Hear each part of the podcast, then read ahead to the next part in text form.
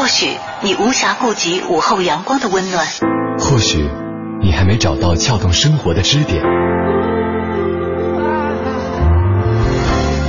寻找空闲的快乐时间，就在一零六六文艺之声，就在一零六六文艺之声。京城文艺范儿，让你的生活独一无二。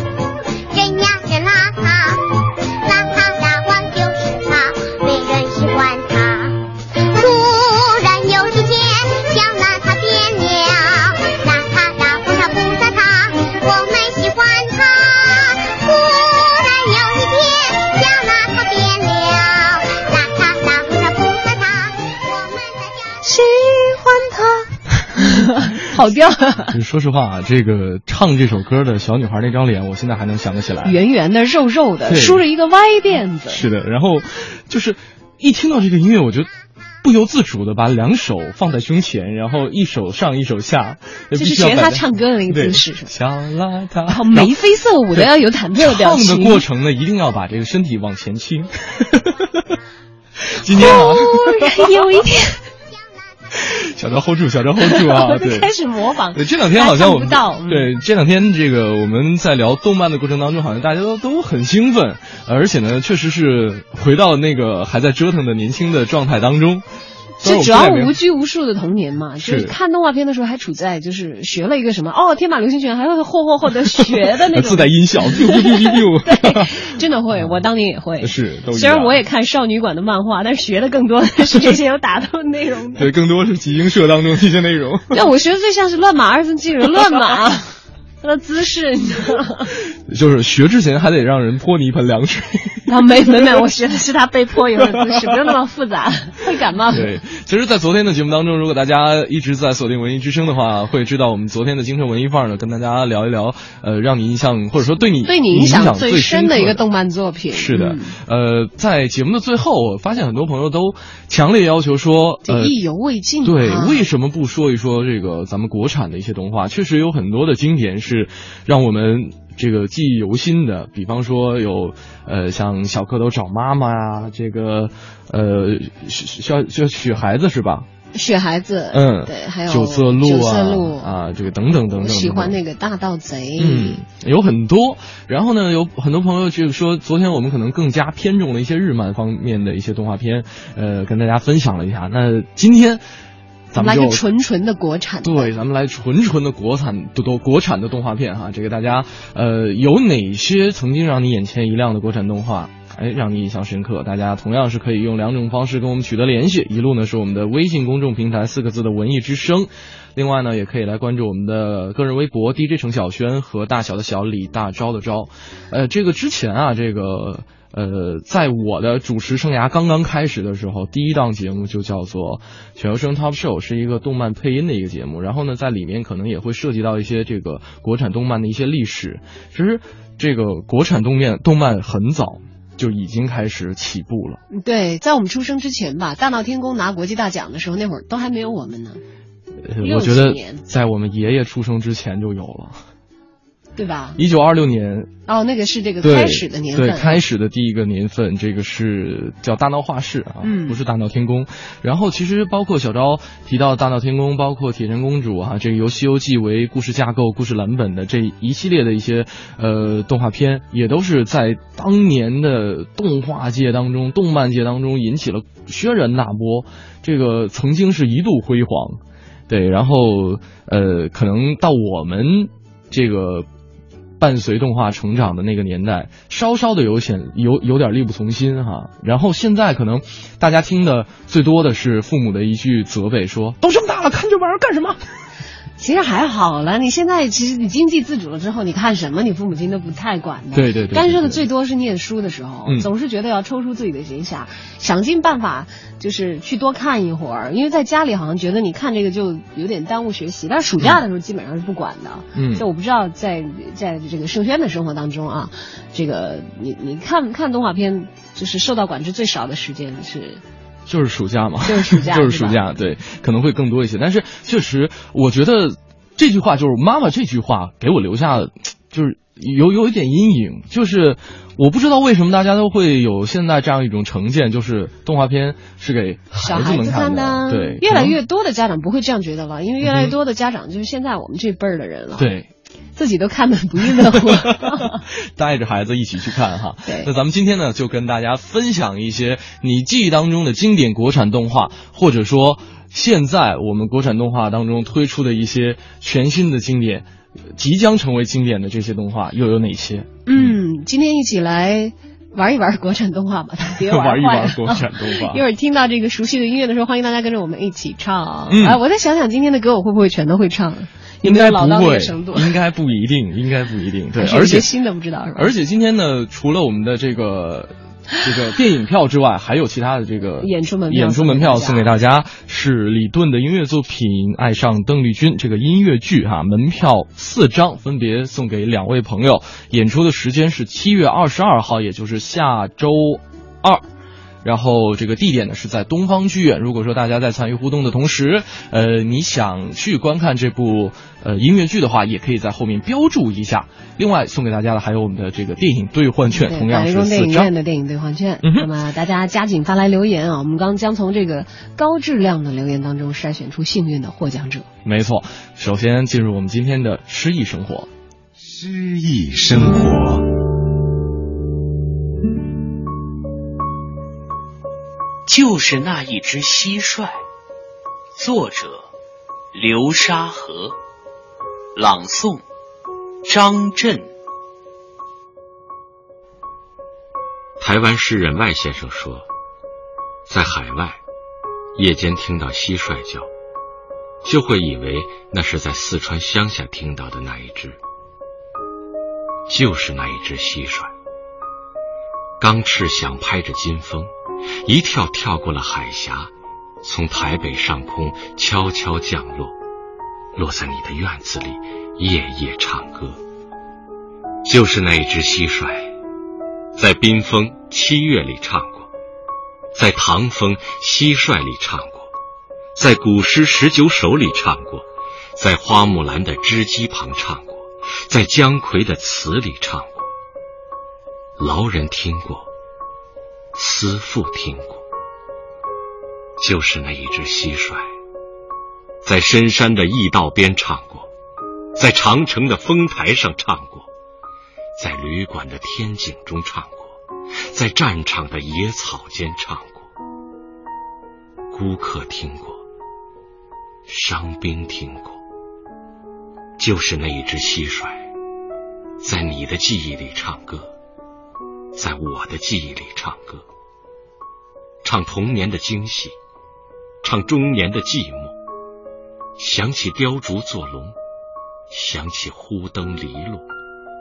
想起月饼，想起桂花，想起满腹珍珠的石榴果，想起故园飞黄叶，想起野塘盛残荷，想起雁南飞，想起田间一堆堆的草垛，想起妈妈唤我们回去加衣裳，想起岁月偷偷流去，许多许多。就是那一只蟋蟀，在海峡这边唱歌，在海峡那边唱歌，在台北的一条巷子里唱歌，在四川的一个乡村里唱歌，在每个中国人脚迹所到之处，处处唱歌，比最单调的乐曲更单调，比最协和的音响更协和。凝成水是露珠。燃成光是萤火，变成鸟是鹧鸪，啼叫在乡愁者的心窝。就是那一只蟋蟀，在你的窗外唱歌，在我的窗外唱歌。你在倾听，你在想念，我在倾听，我在吟额。你该猜到我在吟些什么，我会猜到你在想些什么。中国人有中国人的心态，中国人有中国人的耳朵。本单元节目内容由 AM 七四七娱乐广播独家制作，友情提供。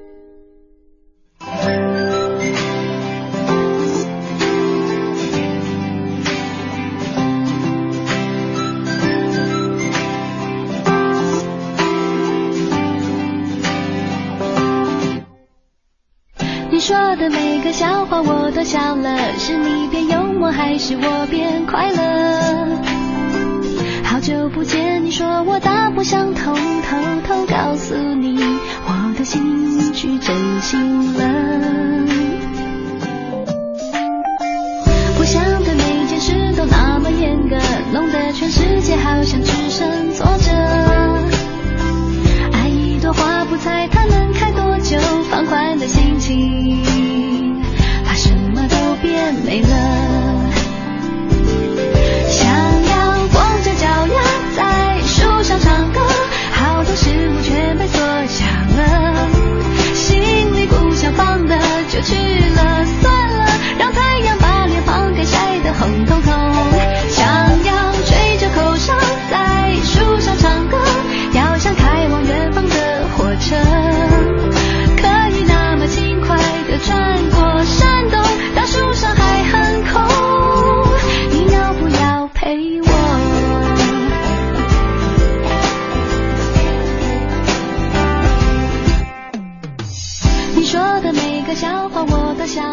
文艺范儿正在为大家直播当中，今天跟大家分享一下这个大家对于国国产动动画的经典回忆。是的，呃，朋友们，这个 KCD 啊特别可爱，列了一个大表。以刷屏之势，我看列了一下，这个够可以够我们来练贯口了。哎，对，《哪吒传奇》《小鲤鱼历险记》《中华小子》《天野西游记》《九色鹿》《黑猫警长》《齐天大圣》《小马过河》《后羿射日》《小糊涂仙》《崂山道士》《海螺姑娘》《围棋》《少年龟兔赛跑》《葫芦兄弟》《葫芦小金刚》《神笔马良》《大耳朵图图》《三毛流浪记》《王二小放牛》《大英雄狄青》《骄傲的孔雀》《蓝猫淘气三千问》《红猫蓝兔七侠传》《没头脑和不高兴》《蓝皮鼠和大脸猫》《喜羊羊与灰太狼》系列《中华上下五千年》《福娃奥运好了，节目戏大作结束了，谢谢大家的衷心陪伴。风云节情侣 这啊才一半儿，这才一半。对对对，刚刚说了一半哈，但确实是呃，这个我回头拿这个练贯口。哎呀，我觉得我今天好像显得专业顶的还不错嘞。还不错，还不错，一直没有错哦。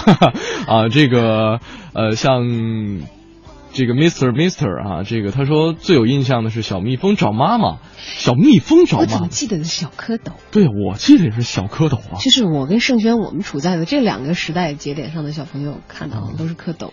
就是翻版的、山寨版的，就变成小蜜蜂。蜜蜂找妈妈，我想想啊，蜜蜂的这个生态系统是一个蜂后，对然后很多的工蜂，对，然后那一窝蜜蜂不都是一个妈妈吗？是因为这个蜜蜂吃了别的蜂王产的这个蜂蜜了吗？不知道哎，希望这位朋友来给我们深扒一下啊。对，这整个的这个就是路路况系统都已经被被打乱了，找不到了。体内的 GPS 定位出现了问题。像呃，这位朋友哈，这个说刚才听的这首曲子很陌生。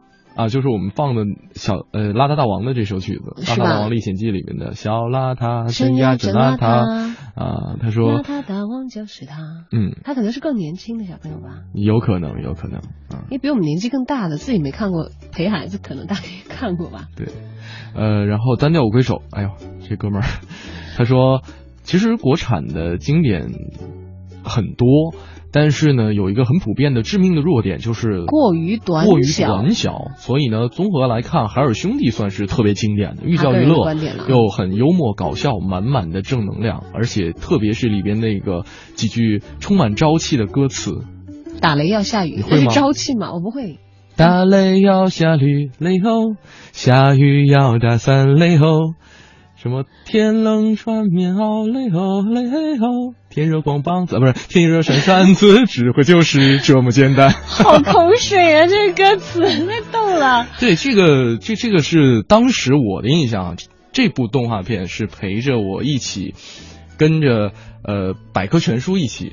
是是相当于百科全书性质的一部动画片，嗯嗯啊，然后里边可能会每一集讲述一些自然科学的知识，包括天文地理啊，呃就是。所以你个人对这个动画片是很有感情的，对，吧没错，嗯就是陪伴你成长的小伙伴。对，不过我觉得他说的刚才那个那个致命弱点确实是存在的，就是过于短小。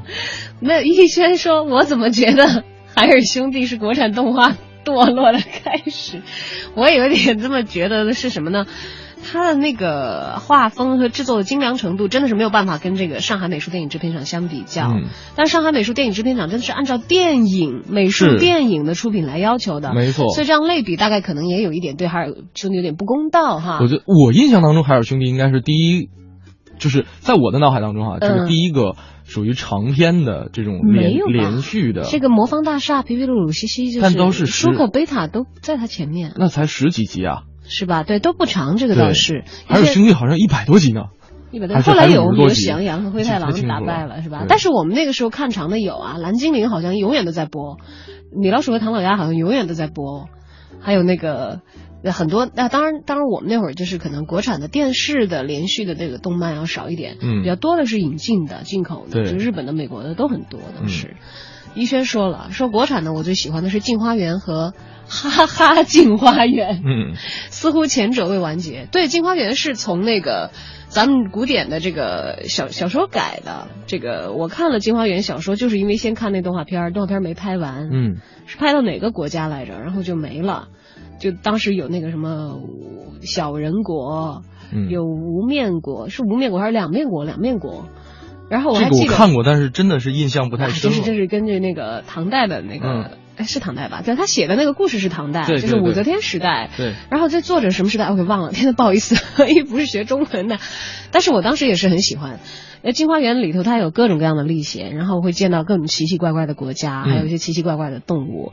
但是动画片只拍了几集，嗯，在这个暑假的时候播出，那还真的是还有点恐怖的。就整个的一个故事架构是很经典的，因为它是是小说来的嘛？对小说那个小说里的改编的对对对，嗯但它也不是改编，它的情节比较浓缩，而且是做的人偶，嗯，就是人偶电影，对对对对美术电影，那个制作是很精良的，嗯嗯。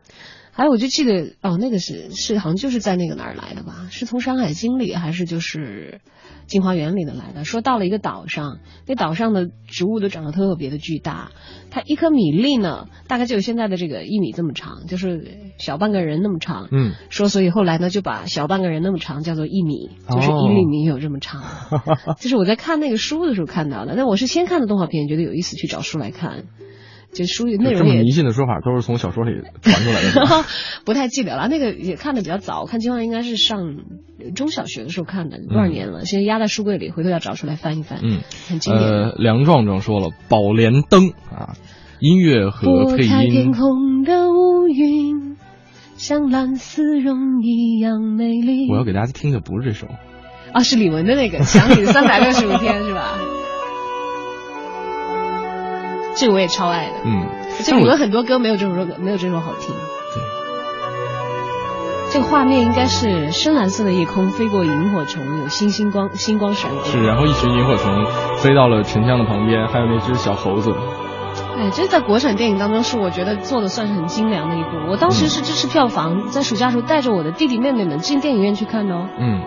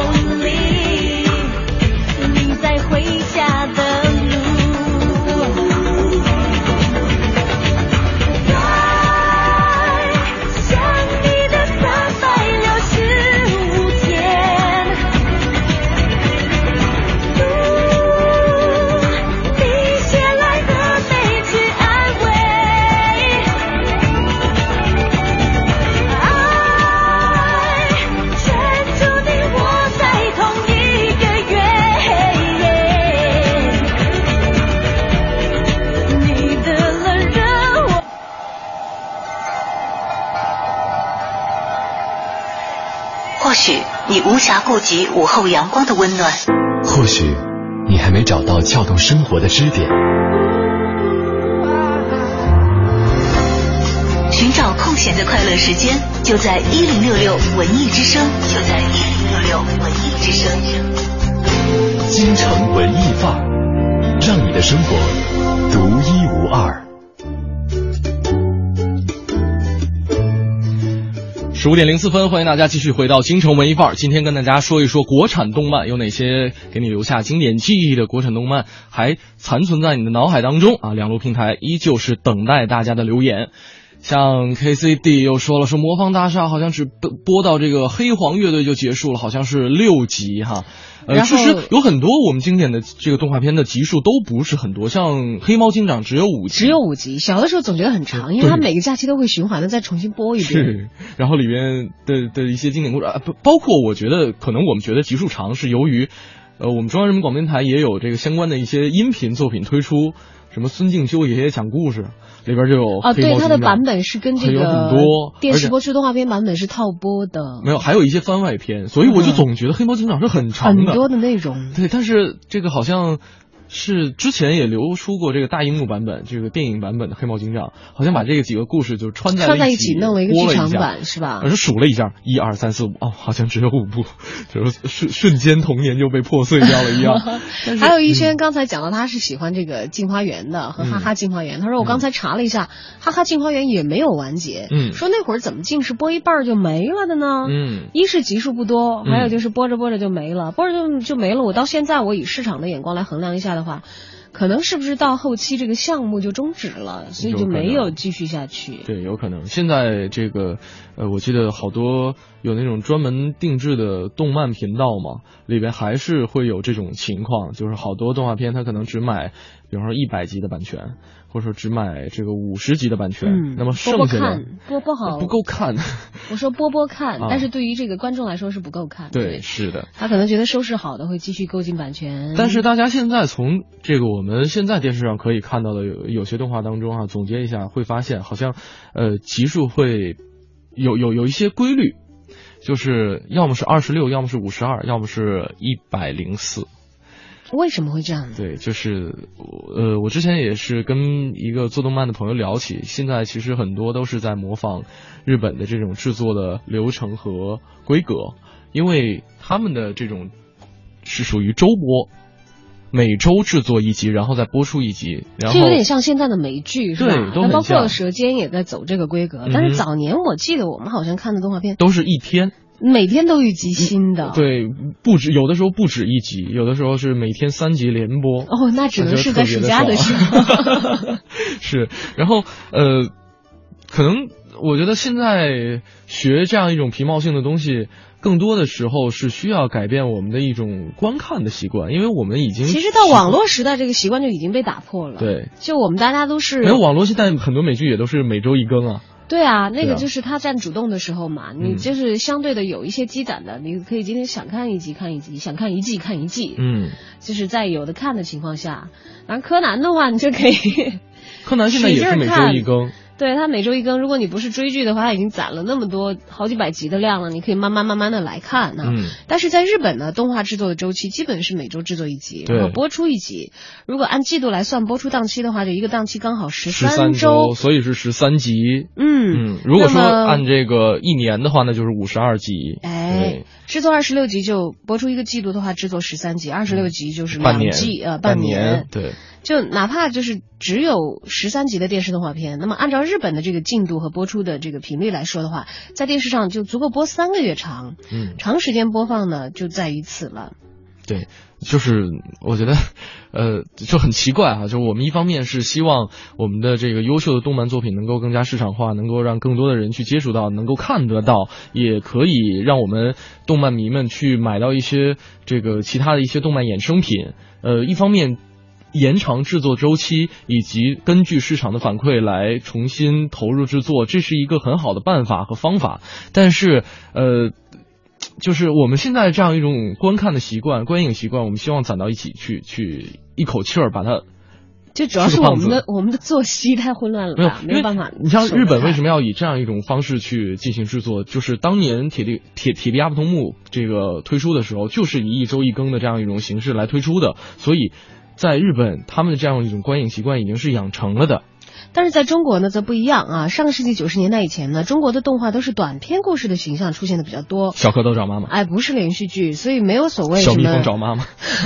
所没什么所谓对某一个动画的期待时间啊。嗯。但是九十年代以后呢，日本动画被大量的引进，但是他们播的时候是每天播出一集的，这大概跟当时的电视剧每天播出一集的做法有关系，而且有可能他们买来的时候已经是制作完的了，所以就可以每天一播，每每天一播，而且日本有一些动画都是长篇。嗯，一波上百集，对，啊，不说日本了，就包括早期的变形金刚，嗯，也是上百集的，对，所以即使每天播出，也可以播出好几个月。那当时国产动画呢，因为国门刚开嘛，也不嗯暇思索的就自动的沿用了这个模式，所以所以现在基本上中国观众的看动画片的习惯，如果从电视上看动画片的话，还是都以天作为期待周期的，总是希望第二天就能有新的可以看了。嗯，我们再来看看朋友们对于这个呃动画印象比较深刻的哈，这个嗯，要念哪一位的比较好呢？空想 T E L，他说印象最深的就是魁拔，人帅，剧情也不错。这个是新时代当中，呃，怎么说一个拔尖儿的比较不错的动漫作品。哎呦，中央人民广播电台参与了全程的这个配音制作，就包括宝木为什么会来到中央台，嗯，都跟这部电影有很直接的关系了。大家会记得这个啊，你看这个《十万个冷笑话》，知道我们的嗯宝木老师。啊对，宝木中阳，你你能猜到他在魁拔当中配的是哪个角色吗？这个问题可以问问看大家。那当然，这只能问魁拔的听众，算了，太小众了，直接揭晓答案吧。是是这样，他好像没有在其中扮演主角。对啊，不是主角，他有配那个卡拉肖克潘嘛。呃呃，卡拉肖克潘也算是主角之一了哈。他不是主角吧？这是大配吧？应该是。男男三男二。男三号，对对，左右的左右的，对，啊但他是他配的，他是因为竞争，然后 OK 适合这个角色作为非常好的声音，嗯。然后进入到了这个当时的全优生全国征集魁拔的这个配音的人员当中，嗯。然后后来也就进入了我们中央人民广播电台，所以在这个最后的魁拔的电影播出版本当中，有很多是我们中央台的声音出现的。是吗？有有有，你不知道啊？哦还有谁哦，那个时候你好像没有来这里，没有，我来了。你来了是吧？对你没参加那比赛。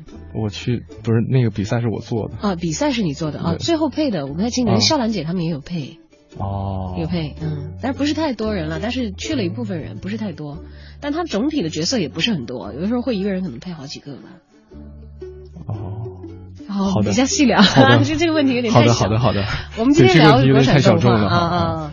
但是魁拔的确是一部比较优秀的这个国产动漫，而且我记得当时，呃，就是前期的宣传推广可能更多是以这个声优的形式来出现的，嗯而对于整个动画制作方面的这个宣传，并不是做的特别到位，而且我印象当中，一一年的时候。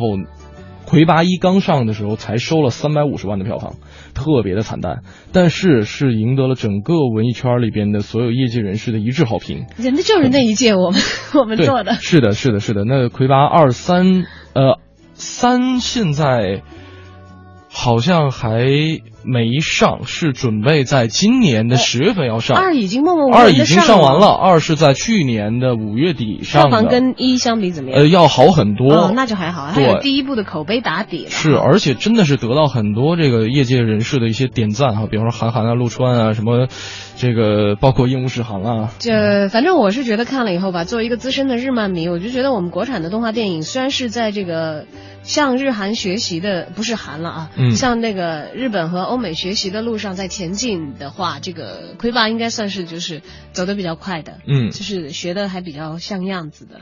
是，呃，今天跟大家说一说这个让你印象深刻的，或者说让你眼前一亮的一些国产动漫哈，大家可以通过两路平台跟我们取得联系，一路是我们的微信公众平台四个字的文艺之声，另外可以关注我们俩的个人微博 DJ 程晓轩和大小的小李大钊的钊，马上进入我们今天的我在北京城。你知道的，你不知道，你不知道而想知道的，你想知道而没法知道的，关于北京城的一切，我在北京城。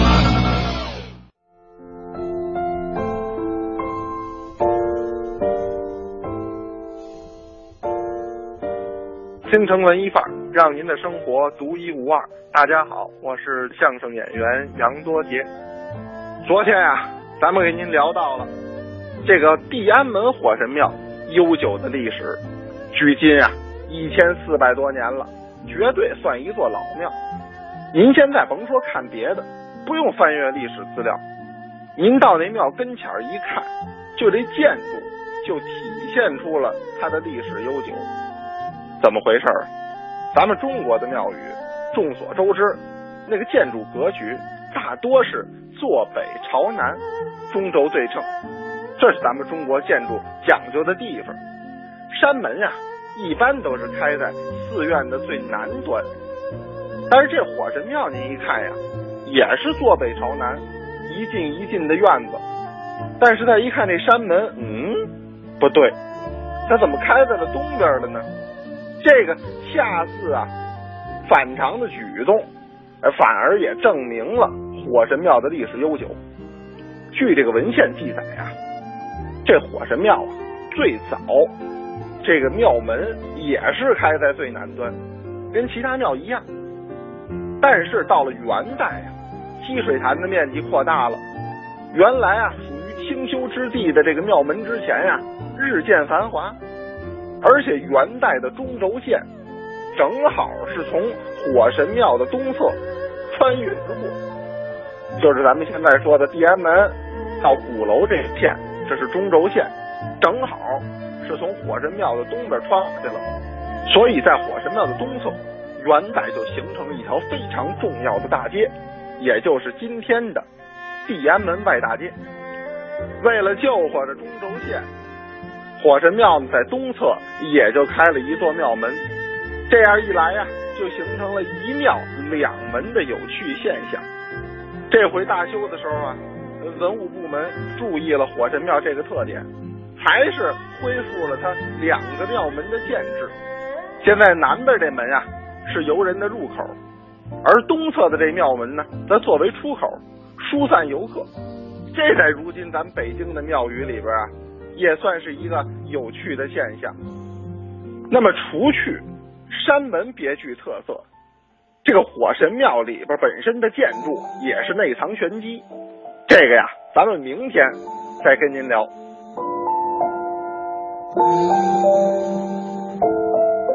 我是天上一颗冰冷的心，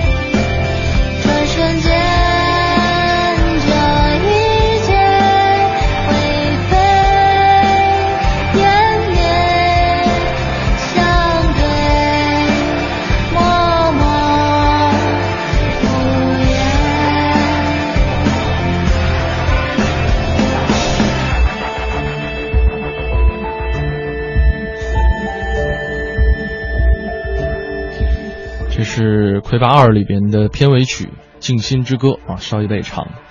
呃，今天跟大家说一说国产动漫，好像说起国产动漫，就是不知道为什么今天就没有昨天嗨。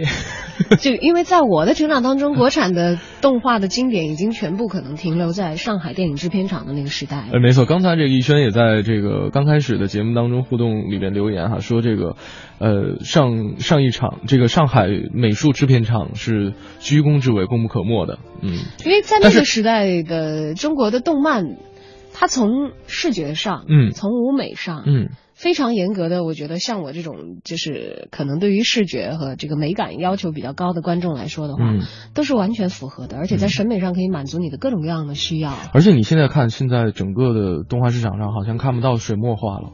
对，相应的比较单一了吧，嗯然后。都是模仿这个，当然不是说模仿是坏事啊，嗯模仿日本啊，模仿欧美啊，但是你可以模仿人家的样子来讲你自己的事儿，但是讲的太好和做的大家买账的毕竟是少之又少，嗯，很少。是没错，呃，这边有人说说特别喜欢《秦时明月》系列啊，本来以为以为已经完结了，结果呢去看电影的时候又看到了它的剧场版，啊，还是很关注的。《秦时明月》是讲《秦时明月》是零零七年的一个动画片儿，然后其实讲的就是，呃，在这个战这个战国时期，然后秦始皇兼并六国的故事，然后其中有一个主人公，一个热血少年，好像姓金吧。好像叫我我我记不太清楚，因为我看的不是特别全。然后呢，最后是就是成长成盖世英雄，凭借一己之力去改变历史进程的这样一个故事他不是项少龙吧？啊。他不是项少龙吧？项少龙是谁？古天乐演的一个穿越到秦朝去的人。那应该不是，我没看过啊。你说这个？对对对，那是另外的那个港片里面的了。嗯对，然后它里边秦朝的其实也是融入了很多这个当年诸子百诸子百家这种文化思想的一些精髓，包括这个墨家、儒家、这个道家、法家等等等等啊，这个在里边也会有一些真实的历史事件和名人名医都会各种登场。对，然后还有一些这个民间故事也是穿插其中的，而且其实它的整个商业运作和最后取得的收效还是不错，包括它的动画制作水准，我觉得也算是上乘的了。呃，对，啊，这个没看过了，嗯我就只能这个保留发言，以免说错啊。不过欢迎大家纷纷的这个发来你所熟悉和了解的这个国产动画也好，这个漫画也好，对你带来的一些影响。嗯，呃。这边还有朋友说，提到十万个冷笑话就必须必须要说一下了，啊，这个十万个冷笑话成就了好多人，也让很多人认识到了这个呃卢恒宇与李书学工作室，这是一个很小的动画作坊，很动画作嗯坊，就是一一对夫妻，而且之前也跟他们聊过，采访过他们。呃，很很很朴实的一位大大哥啊，一位大叔啊，低成本运营，但是却在很多人的心中成为了这个第一要追的对 内容。对，它里边就是跟当下的很多的时下热点，我觉得都是结合的很紧密，而且我觉得他们是开发了一种全新的语言样派。哎，我觉得还是有点像这个日本的日本的日和的，但是日和的中文版其实也是我们国内的这些翻译人员来翻译。对，但是他的表达的路子，他在他的这个画面上定的那个调，对，还是我觉得日和是开创先河的。只不过在后来，他们有了更加本土化的发扬和自己的一个创造，就好像这个腾讯 QQ 之于 OICQ 一样的吧，嗯、可能有一个这样的意味在。但是其实《十万个冷笑话》里面也不单单是一种这种恶搞或者无厘头的一些内容，也有很多很感人的东西。比如，比如说，你不就是想要我的命吗？那就别牵连无辜的百姓。嗯，要命！我给你。哪吒，你想做甚？别乱来！爹爹，对不起，孩儿给您惹了这么大的麻烦。与其牺牲陈塘关的老百姓，不如由孩儿自行了断，不然龙王不会善罢甘休的。哪吒，你这不孝子！身体发肤受之父母，你怎可擅自弃之？还不给我住手！弟弟是想用百分百被空手接白刃阻止孩儿吗？孩儿知道弱点的，只要破坏了剑刃，弟弟就无法发动这个招式了吧？孩儿此举确实有被笑到，但无论如何，不能让弟弟为了我而背上如此罪孽。虽然不是孩儿本意，但这副身躯这些年来给爹地和妈咪带来了不少麻烦吧。这次的祸事也是因孩儿而起，就让孩儿此言差矣。小渣渣，虽然你总是把弟弟排到墙上，虽然你一个人的口粮就相当于全府上下的总和，但是大家从来没有讨厌过你，从来没有觉得你是个麻烦。不管发生什么事情，你始终都是弟弟最疼爱的孩子。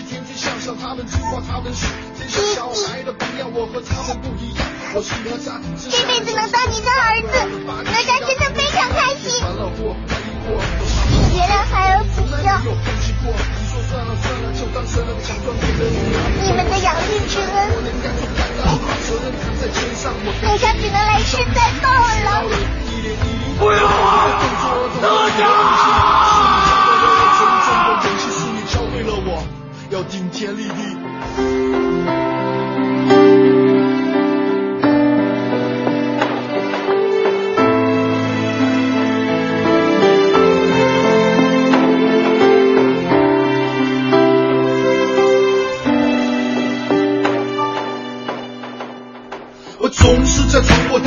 但你从来没有阻止说我，因为你不想阻止成长的坏了，儿子长大了，让我像个男子汉一样敢做敢当，让我把责任扛在肩上。别人家的孩子都是好的学习，天天向上，他们听话，他们是天下小孩的榜样。我和他们不一样，我是哪吒，生下来就是九子大个儿的八力金刚。我也知道你烦恼过，怀疑过，和妈妈吵过，但你从来没有放弃过。你说算了算了，就当生了个强壮点的女儿，但我是男子汉，我能敢做敢当，把责任扛在肩上。我看着你一朝一夕，我学到了一点一滴，我的每一个动作都有你的印记。是你教会了我真正的勇气，是你教会了我要顶天立地。啊，很多朋友说，当时真的是看着这一集，然后边听着这首歌边在那儿流泪哈、是因为他说到对白的时候，我想起来我好像是看过的，嗯但是我当时没有流泪，我是还比利想用。百分百空手对，我还是在笑，你知道，我一直觉得这个十万个冷笑话在我的这个娱乐方面，它所达到的这个功能其实是完成的很充分的，是它这个功能。嗯，但是呃，当没有，因为是我跟这个卢恒宇是有过这个沟通的，然后我真的第一次跟他聊的时候，真的没有办法想象眼前这位怪叔叔能够写出这么让人这个所以人不可貌相对感动的这样一些这个歌词和文字。你以为只有长得帅的人才会做出成果来？其实有很多时候真正做出有效的事情的人，可能表面是非常非常之平凡的。嗯，没有，就是因为他平时做的是一些非常这个娱乐和搞笑的一些内容，然后这集跟前几集的这个哪吒篇会有一个强烈上的强烈强烈的情感反差。这是虽然让我很它是它虽然是建立在这个传统的这个神话传说当中的一个故事，但是由于它跟之前的太不一样了，其实这就是让我很敬佩他的一点是什么？他们在做一些搞笑的东西的时候，其实没有背离那种真正的。具有普世价值观和打动人心的情感内核的东西，而且在做到这儿的时候，他的他的态度是严肃认真的，对，他不是恶搞的，所以哪怕那一集我是笑的，我依然觉得他非常的正向，嗯，并不是只有煽情的方法才能够表达那些能够让你泪流满面的东西，哪怕是像他这样一个在娱乐的恶搞的环境当中，但是你的心里分得很清楚那些东西的分量的话，你依然会被他打动。嗯，他们非常棒的在这个艺术形式上以大家可以接受的现在的新的方法，在这条路上走出了一条怎么说，应该算是这这个领域的一个先驱者吧。嗯，呃，像冷小艺说了，说第一次听过这样一段音频哈，之前说没怎么没有感觉小哪吒这么萌啊？因为你看了他的身材，没看他的脸，对吧？对，这个山新的配音也是很萌的哈。然后梁壮壮也说十万个冷笑话这段真的是太感动了。今天就跟大家说一说那些让你眼前一亮的国产动画或者动漫，大家可以用两路平台跟我们取得联系。今天有赠票。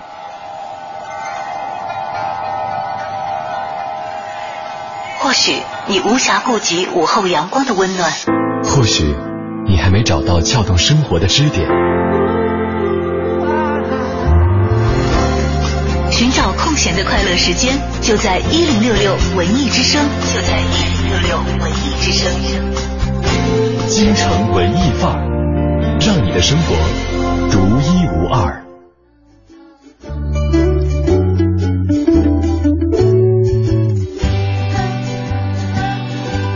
十五点三十四分，这里是正在为你直播的京城文艺范儿。今天呢，跟大家说一说国产动漫啊，这个有哪些呃国产动漫会让你眼前一亮？嗯，欢迎大家积极的留言到文艺之声的微信公众平台，也可以留言到小昭或者是 DJ 程晓轩在新浪的个人微博。嗯，我突然间想起来，前一段时间我看的那个《罗小黑战记》，呃，是讲什么的呢？就是哦，忽然觉得我离这个国产的新的这些动画的电影也好，这个呃这个网络版的作品也好，真的是离得很远。我好像就知道一个十万个冷笑话，对吧？这个我为了不给你剧透，因为每集也都很短，它跟十万个冷笑话都属于那种比较短的那那种连载的那种方式哈。然后一集算上片头片尾也就是五分钟的时间，但是整个画风，呃，有中国风，也有很萌的。就还不算是模仿日系的这种这种感觉，然后整个配音里边也是用的刚才我们听到的这个哪吒的配音演员啊，这个山新的声音，然后讲的一只猫和它这个主人小女孩的这样一个故事，小女孩叫罗小白，这个猫叫罗小黑。对，所以讲的是猫的故事。对，一只猫的故事还挺好玩的，就是也不会太浪费时间。我觉得大家如果这个有兴趣的话，可以去关注一下。还有空想在留言里说说，其实明月也是可以的，剧情不错，但总有那么个别扭感。我是没看过，对对对，欢迎你具体的描述一下。然后他打了个点点点说，嗯，不够完美。这可能你会在所有的这个艺术作品里头都会看到不够完美，但是确实我们赶超那些完美的距离有点大啊。对，大家且宽容一点吧。当然，虽然或者说可能我们在这种商业层面上看到的一些成功的呃动画片的制作、一些运作，可能我们会觉得它在艺术水准上不会达到我们的想象当中那样一个水平和高度，因为确实现在我们可以看到就是。总是瘸着一条腿走路，可能艺术水平上达到的，但是商业运作上又没有差一点。就像魁拔最开始第一第一部口碑丰收，但是票房惨淡。对，或者这个像蓝猫，像这个呃喜羊羊和灰太狼，它在商业上取得了巨大的成功，对，在整个东南亚都已经水准的这个评评估上真的是饱受诟病，嗯、很多时候就包括故事构架的成就啊，说抄的蓝精灵啊，然后。嗯或者怎样怎样，或者太太过低幼弱智，然后等等等等。Anyway 啦，就是有这些个做得好的来领路，总比弄了那么多年 振兴动画产业什么都没出来的要强太多了吧？所以，呃，怎么说？我觉得其实观众可以自由的选择。嗯，而我们其实国产动漫这个领域里头的的确确是有很多辛苦的、有才华的人在努力的为之付出。那么我们作为观众，其实。拭目以待吧，就是更多的时候，你看了这个作品，因为如果你只要选择看它，你能够看下去，我相信多多少少你对于这个作品还是有一定的认可度的。对，像刚才这个提到，呃，这个罗恒宇与李书杰工作室，还有像狼烟工作室啊，呃，彼岸天文化有限公司啊，还有 MTJJ 啊，就 MTJJ 就是我刚才提到的卢小黑战记、罗小黑战记的这个制作团队哈，呃，都是能够以一种非常随意的。方式来制作出一部有口皆碑的这样一些好的动画片，所以说，对于作为动漫迷来说，作为国产动漫的动漫迷来说，这是我们值得欣慰的一件事情。对，不要一下子就拿 Pixar 或者是那个 Disney 的要求去要求他们，毕竟人家美美国的这个产业就发展了多少年了啊。对，不管是从这个财力上还是艺术支持上，可能都是另外的一个量级的。所以咱们先慢慢来，咱们这个呃赶超。美国或者日本这些大话先别说，咱们先把自己的这个内功先练练好，因为就像曾经我们出现过那么呃丰沛的时代，有那么多的展示我们自己民族文化的精髓，同时影响了一代又一代小朋友的那些经典的美术电影一样，我们不是做不出来的。对。那么可能由于种种的原因，我们需要去克服一些困难，或者是建立一个更好的土壤，嗯，让这些东西可以更好的生长。其实小张，你刚才提到 Pix 啊，还是这个迪迪士尼啊，呃，你可以看得出来，美国漫画它是跟不同的呃历史时期特别吻合的。比方说，在这个经济大萧条的时候，像 DC 就是成立的。然后在三十年代。呃，美国移民再加上当时的这个反犹运动，然后超人和蝙蝠侠又登台了。包括二战的时候，那个时候像这个很多超级英雄们都是应运而生的，包括美国队长啊等等等等，都是那个时候出来的。就是，所以我们也可以去对应一下我们动漫的一些相应的一些历史时期，可能我们可以会预见以后的一个动漫发展的一个走向。嗯，能不能预见这个，可能在大家自己的眼里是仁者见仁，智者见智了啊。嗯当然，只是在我们选择看的时候，也多多的看到一些我们国产动漫现在进步当中的一些亮点。嗯啊，不要仅仅只是吐槽嘛，就作为观众，要不然的话太不善良了。是的像我这种不太善良的观众太多了的话，会打击很多的制作团队的士气。因为毕竟在新的互联网时代来了以后，你还是可以看到很多人的热情和才华，嗯，在这样一个大的平台当中施展，可以崭露头角。没错。好了，我们不说那么沉，现在大家都想要换台了，我们要不然还是听听看，今天我们的这个航天飞船哈，呃，今天史航呢是提前看到了这个导演韩寒的一个电影处女作《后会无期》，呃，也不知道他是怎么来评价韩寒的故事。在众位的主演当中，谁的表现也是比较可圈可点的。接下来有请出史航，来进入我们今天的航天飞船。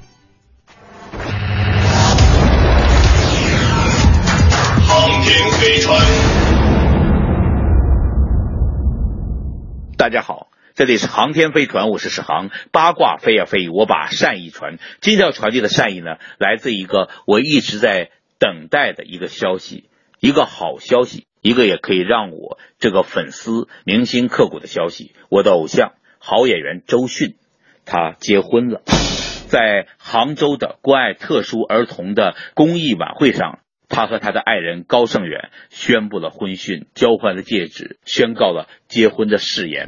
令人非常感动和感慨的就是周迅的这一番话。他说：“非常开心可以在这个充满爱的氛围里，把我和我丈夫的爱融合在一起，跟大家分享。我演了一些电影，演过几次新娘，在电影里说过几次誓言。今天晚上终于有个周迅的版本可以说这个誓言。”确实想起了十四年前《北京晚报》记者王润的一个采访，被采访的周迅曾经这样期待过未来的爱情：我的目的是找个好丈夫，夏天的傍晚吃过饭后手拉手去逛马路，买个西瓜回来，一人一半用勺挖着吃，然后一年只拍一两部好戏。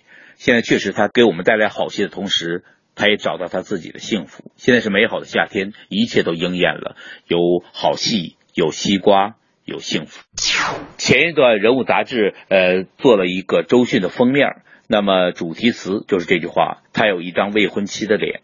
这句话呢是我用来形容周迅。那么在这里我很高兴，这句话也应验了。他有一张未婚妻的脸，而如今他走进婚姻的殿堂。他给我们带来无数的好的电影和好的歌曲，总之好的感动。那现在我们可以一一数过来。那么最后我们高兴的事情就是，他给我们带来感动的时候，也给自己带来了幸福。明天开始他要去度蜜月了，然后推掉了一些大片儿，比如《大闹天宫二》啊，比如《画皮三》呐，比如《鬼吹灯》啊这些大片的角色。因为电影总是有机会演的，尤其像他这么好的演员。演到八十岁也能接着演戏，所以错过几个电影都无所谓，重要的是不错过幸福。那就祝他蜜蜜月愉快吧。接着要说到韩寒的电影《后会无期》，看了非常感动，包括那些音乐的歌，呃，邓紫棋唱的，呃，朴树唱的，都让你感觉到这音乐是诚心诚意陪着你上路的。呃，演员的表演呢，也让人很难忘。呃，陈乔恩呢完成任务，王珞丹呢非常有特点，非常有文艺范儿。虽然演的是一个特殊职业的女孩，但最后我们揭示了她不是呃我们想象的那样的小姐，是打引号的小姐，她另有来历，这个来历颇为动人。尤其难忘的是文艺女王袁泉的表演。她演这个角色让我非常惊艳，那么素颜，那么单纯，那么自在的一种演法，呃，我觉得是袁泉演过的最好的电影。虽然是一个配角，但是呢，在这样公路片里头，你认为是配角的人，其实他在他的人生中都是完整的主角，他的故事都让我们感动。男演员中间呢，呃，钟汉良完成任务，那陈柏霖。很有一些能够打动你的地方。冯绍峰尤其要值得表扬，他用一种很二的方式，呃，很精确的演了一个二乎乎的可爱的主人公，一个在路上的年轻的身影。我现在对这个演员的以后的所有作品都充满期待了。而韩寒导演他这个片里所体现的平等、善意。对世界的憧憬，充满提防却依然憧憬，这一切都是让人非常的感动。这个电影是一个真正年轻人拍给年轻人的电影，那么自由自在。总之，在电影院里感受到这样一部电影，好像就在露天看电影的感觉了。别忘了看这部电影吧，七月二十四号走进影院。好的，今天就到这里，我是石航。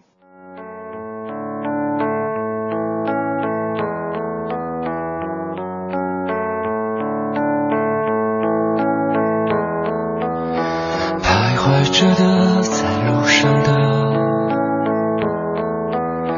你要走吗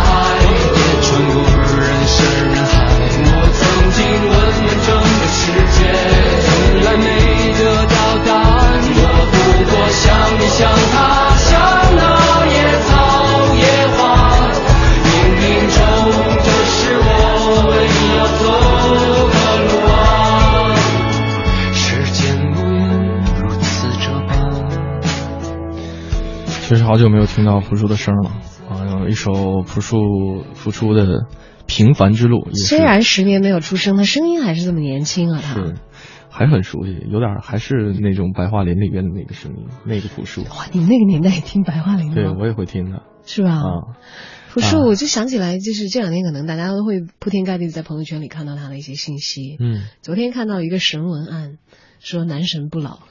嗯，回归了，就是讲的就是他了。啊的的确确离开我们的视线已经很远很远，但他的好多的歌都留在我们青春的记忆里头。对，对于史航来说，对于史航来说有点伤心吧，他那么喜欢的周迅，对，已经嫁作他人妇了。是 是是。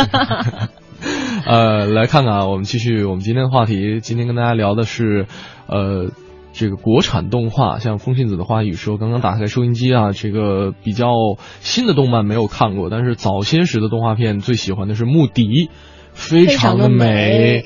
对，这也是这个水墨动画当中的经典经典之之作。对，这个其实真的有很多的这个水墨动画是有这个国画人的这个前期基础放在那儿。比方说刚才我们提到的这个小蝌蚪找妈妈是以齐白石的画作是作为原型的，嗯穆迪是李可染的画作作为原型的。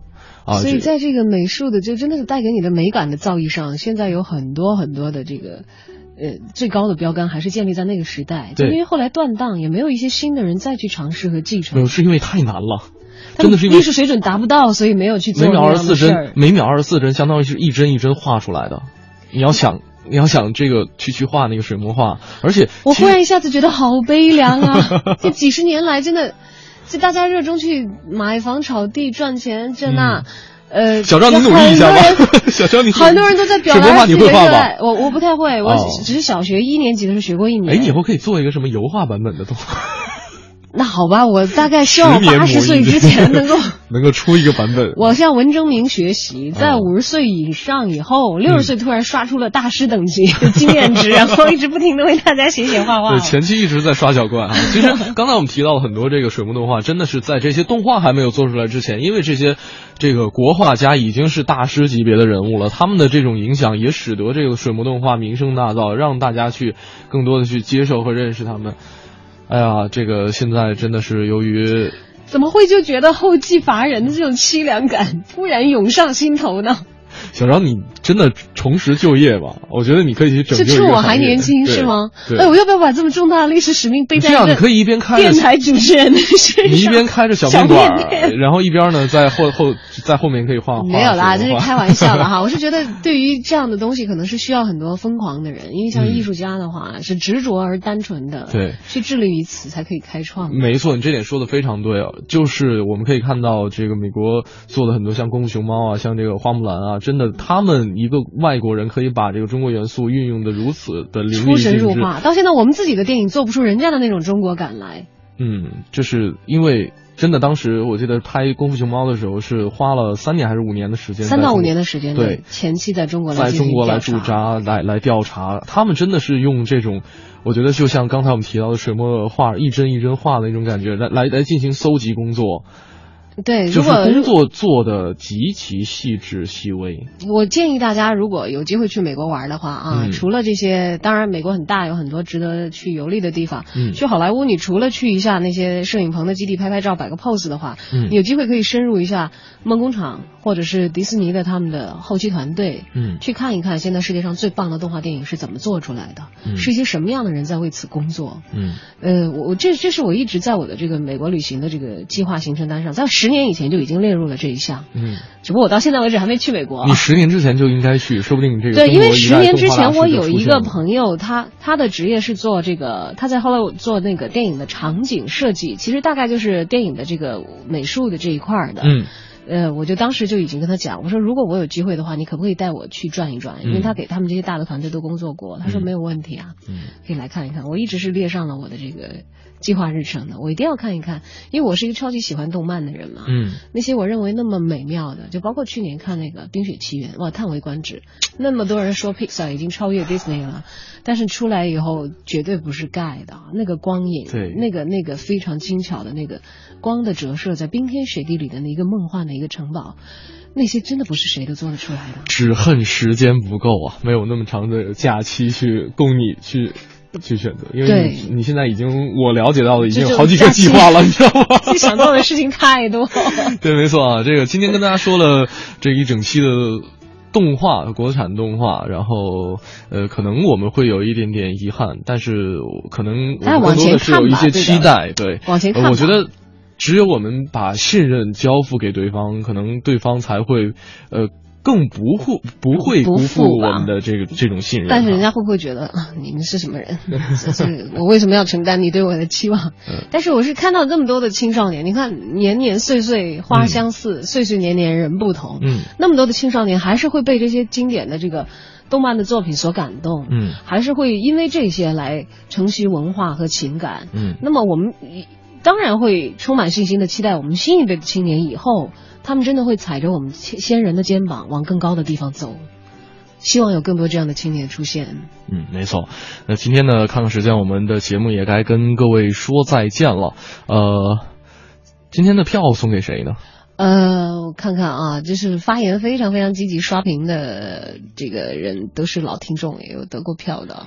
梁壮壮这位朋友，梁壮壮，嗯，对他昨天参加节目也很积极了，他最后发来了一条留言。对，他说突然感慨，其实不如不去做动画，不知道一年有多长。所以呢，对中国一些很努力做动漫的线下的朋友们表示支持和感谢，能用我们自己的东西给我们自己的孩子留下这个童童年年，真的很棒。中国动漫加油！加油，啊，送给你的票。好吧，送给他一份。呃，另外还打算送给送给谁？可以送给我们的空想 T E L 这位朋友，好不好？这个对两位美人了意见 对每人这个两张这个音乐剧《爱上邓丽丽君》的君的门票。演出门票、嗯送给这两位。好了，谢谢各位陪伴我们度过了一个半小时的时间。那如果大家想了解更多节目内容的话，可以来关注央广网三 w 点 c r 点 c n 进行网络回听。在整点过后，是由大概为您这个带来的乐坛乐坛新生。好了，我是盛轩，我是小昭，再见，拜拜。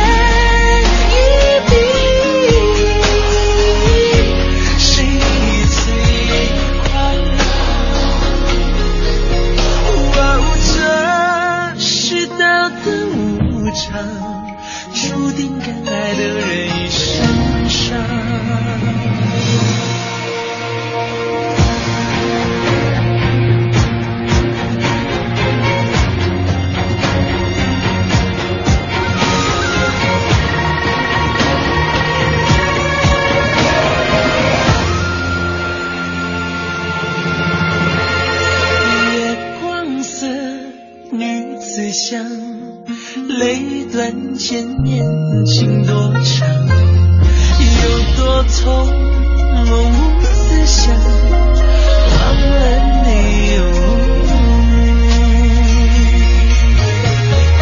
不等魂随风荡谁去笑痴情郎这红尘的战场千军万马有谁能称